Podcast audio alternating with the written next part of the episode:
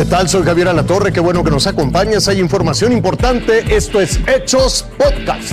A nombre del titular de este espacio informativo, Jorge Zarza, lo saludo con muchísimo gusto y le invito a que nos acompañe para que se informe de lo que es noticia en México y el mundo. Arrancamos con la información. 13 personas muertas es el saldo de los enfrentamientos entre pobladores de los municipios de Nahualá en Ixtahuacán, allá en Guatemala. Me enlazo con nuestro corresponsal Alejandro Castillo para que nos amplíe la información. Alejandro, buenos días, adelante. ¿Qué tal? Muy buenos días. Es un placer saludarnos. Tal como lo indicas, un conflicto territorial ha dejado a varias personas fallecidas. Esto debido a que pobladores de Nahualá y Santa Catarina Ixtahuacán en el departamento de Sololá, a 170 kilómetros al este de la ciudad de Guatemala, están disputando los nacimientos de agua. Sin embargo, este problema no es nuevo. Este problema ya se remonta a 137 años, donde los pobladores están eh, buscando eh, apropiarse de estos nacimientos de agua, que son dos poblados que lo divide una carretera. Sin embargo, aún no existe una nomenclatura oficial por parte del Estado de Guatemala, ya que las municipalidades, no solo de Nahualá, sino de Santa Catarina y Ixtahuacán, ellos están pues alegando de que los nacimientos de agua y estos límites territoriales les pertenecen a ambos Sin embargo, esto se ha agudizado en los últimos días, ya que se han reportado enfrentamientos entre los mismos pobladores quienes están defendiendo sus tierras.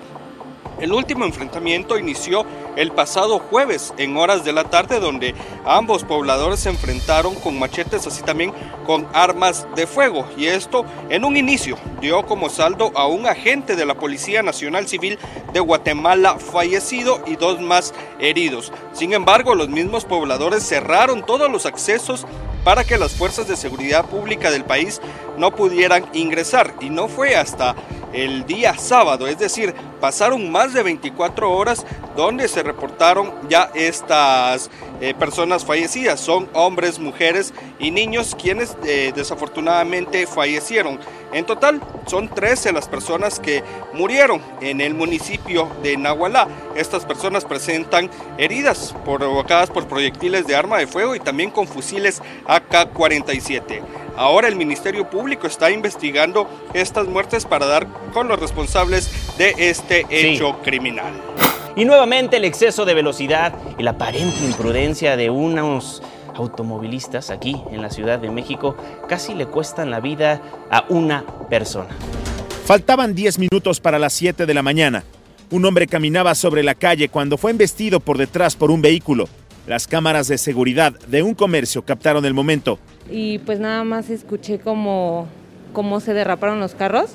Ya no quise voltear, o sea, ya nada más me quedé ahora sí que esperando el golpe. Y ya nada más vi cómo pasó el carro por aquí y alcanzó a agarrar un cachito de la banqueta y pues ya nada más vi cómo el señor voló. Todo ocurrió en la calle Jopelchen de la colonia Cultura Maya en la alcaldía Tlalpan. Yo creo que venían echando carreritas, no sé, y este ninguno se detuvo. De hecho, en cuanto el señor voló, creo que hasta aceleraron más. Es un vecino de aquí a como dos calles hacia abajo. Los vecinos de inmediato auxiliaron al hombre lesionado. Iba todavía consciente, sí sangró bastante de la cabeza, pero creo que iba, iba consciente, se quejaba mucho del dolor de la espalda y la cabeza. Una de las razones por las cuales la persona que resultó atropellada pudo haber estado utilizando la calle y no la banqueta es por las condiciones en las que se encuentran.